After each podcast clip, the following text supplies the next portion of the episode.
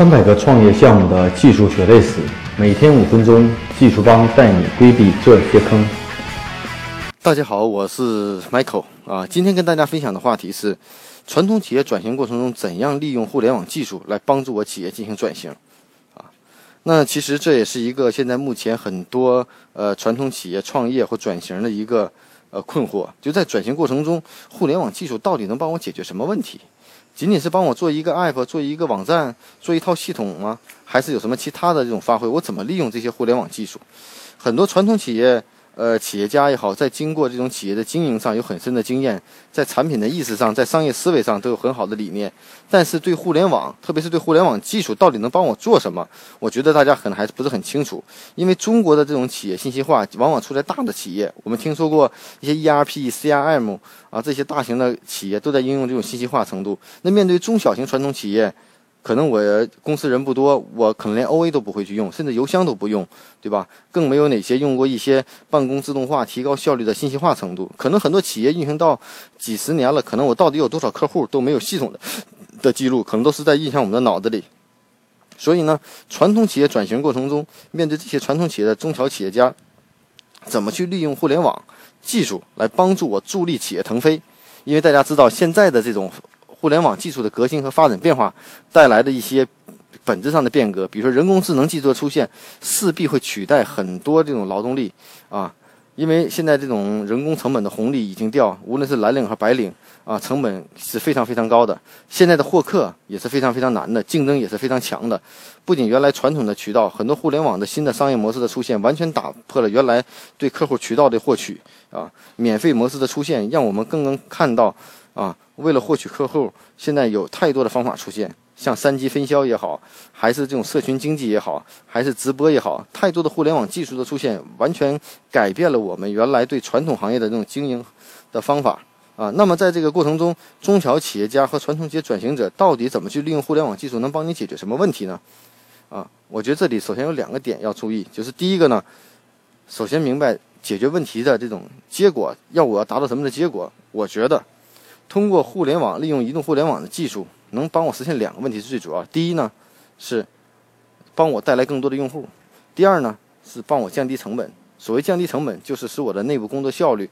极大的提高，是用我更少的人来完成目前的工作。啊，其实这是任何一个企业都需要的，所谓的开源和节流嘛。啊，我觉得很多企业转型面临的问题，是因为不是说我非要转型，而是因为在下一个十年或者二十年的过程中，如果不转型，不跟上互联网技术的这种呃商业模式的这种发展的话，势必这个企业就要被淘汰。嗯，所以这是中小企业转型你要考虑做呃转型的最终的目的。那怎么去用力技术手段改变这些东西呢？那我们就要看看别人怎么做的。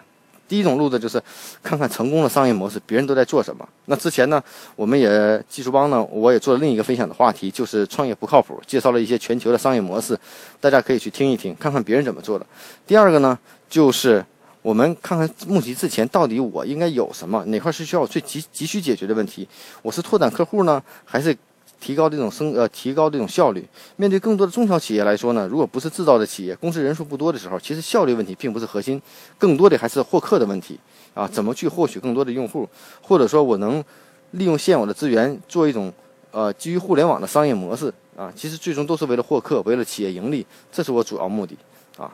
所以说，在这方面你可能要想一想，到底是哪块儿。所以说，我觉得在传统企业转型过程中呢，可能更多的这种技术上的支持，就是帮助大家管理客户。获取客户，然后提高你的效率，优化你的流程啊，让你原来通过线下、通过人办的事情，现在能通过系统完成啊，然后极大的效率提高，并可以复制。在我们之前讲过一些像配钥匙的公司，这么细小的一个手工艺的活儿，在国外一家企业居然能做到几亿美金的估值啊，能把配钥匙这个东西利用互联网能够。改变整个行业，自动化也好，或者是人工智能也好，包括现在出现的很多的找叉叉之类的网站，B to B 的这种网站，都是基于这种小商户和批发商之间的这种业务，也是把这种业务进行规模化。包括互联网金融的出现，啊，也是针对 To B 业务的这种中小企业的服务啊，各种各样的这种商业模式的出现，都证明了大家在不断的创新啊。创新意味着就是怎么去利用互联网来创新。所以呢，在利用互联网技术的时候呢，我觉得大家首先抓住你的本质。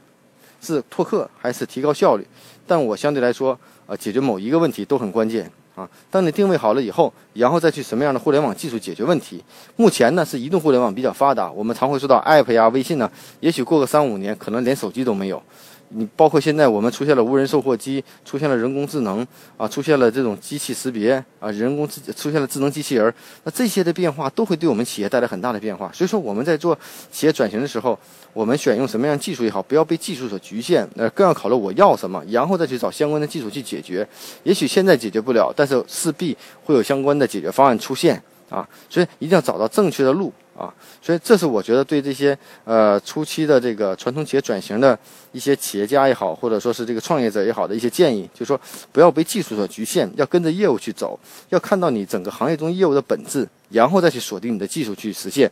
A P P 也好，网站也好，微信公众号只不过是一个访问你的入口，你跟用户交流的入口啊。也许你是一个线上虚拟的店，按照通常的我们电商的理解啊，所以说这些呢只是一种方法和手段。那至于技术实现上到底投入多少成本，那我们在以后的话题中会继续分享类似的话题。那今天呢，跟大家交流的就是希望大家在这个转型和创业过程中，技术到底能帮你做什么，能做到什么程度？我觉得这个还是围绕业务来转的啊。技术呢不一定是万能的，但是现在是一一定是个必需品。啊，所以说希望大家对这个东西有一个正确的认识。大家可以关注我们的微信公众号“技术帮零零幺”汉语拼音“技术帮零零幺”，可以获得更多关于录音的文本内容。